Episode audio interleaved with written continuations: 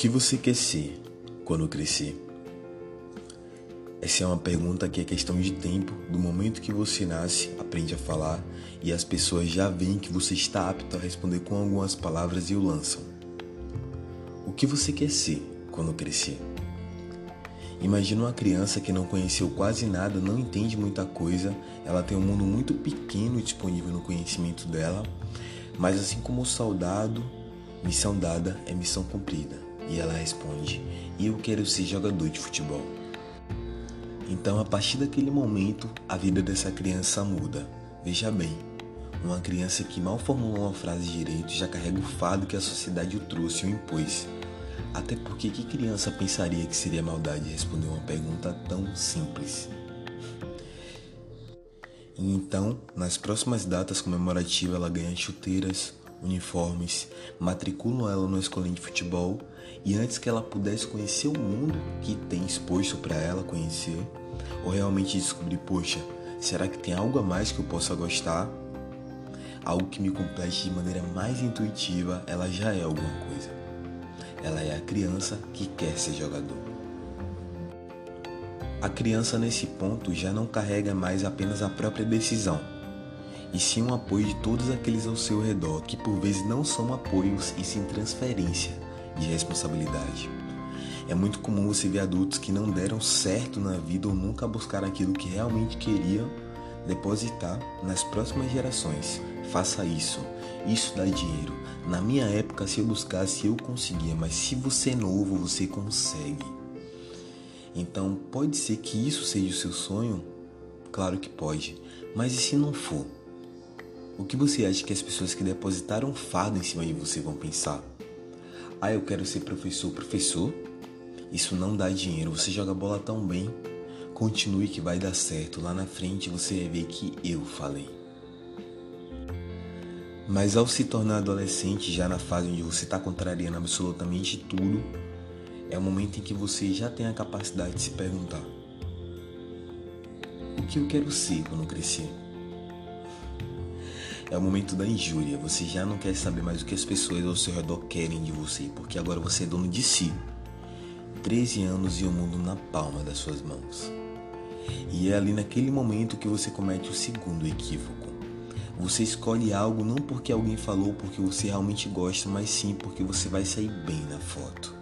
Eu falei segundo equívoco, mas de fato é o primeiro, pois o primeiro equívoco, que foi quando você falou que queria ser jogador, você não tinha maldade mas aos 13 anos você percebe que o seu conhecimento ele já é suficiente para responder qualquer pergunta. E ali, com aquela idade, você responde: Eu quero fazer direito e ser advogado. E é até curioso porque, como alguém que não conhece o que vai estudar, não sabe como funciona a profissão, já decide que quer ser advogado, entende? Então, ali no calor do momento, num calor visual de conhecimento, você decide que você quer para sua vida. Então você se revolta com o que contra o que despejaram sobre suas costas e vai atrás daquilo que você merece, da sua própria escolha. E no meio do caminho você vai amadurecendo e percebendo que aquele caminho que você escolheu é meio estranho, tem coisas que você não sabia que tinha. E aos 20 anos, no meio do caminho, daquilo que você decidiu, ao invés de se perguntar você pergunta aos outros: e aí? O que é que você está fazendo da vida? Independente do que o outro esteja fazendo, você apenas ouve as informações. Eu não sei onde você mora, mas onde eu vivia até os 20 anos de idade, ninguém queria ser nada além de médico, advogado e dentista. O que queremos ser estava ali, limitado no mundo da faculdade, no mundo universitário. Então, após você ouvir todas as respostas possíveis de pessoas que você perguntou, você percebe que a resposta está no portal da faculdade. O curso é quem vai definir o que você quer ser. Então você abre o portal da faculdade, olha todos os cursos e escolhe o mais precioso. Não só dentro do visual, igual você cometeu erro quando tinha 13 anos, mas dentro da caminhada. Mas ainda assim você se pergunta, porra, eu vou ter que passar 4 anos estudando isso? Mas e o carro que eu quero comprar? A casa que eu quero ter? Será só após me formar? A verdade é que o mundo social impõe muitas coisas e quando ele não faz, nós o fazemos por ele. E essa vida limitada que vivemos nos dita o que é fracasso ou sucesso. Mas a maioria das vezes para nós, tudo que ela propõe é fracasso. O nosso livre-arbítrio é limitado dentro do mundo cheio de regras e exceções que de fato não precisam ser seguidas. Mas afinal, o que nós devemos fazer?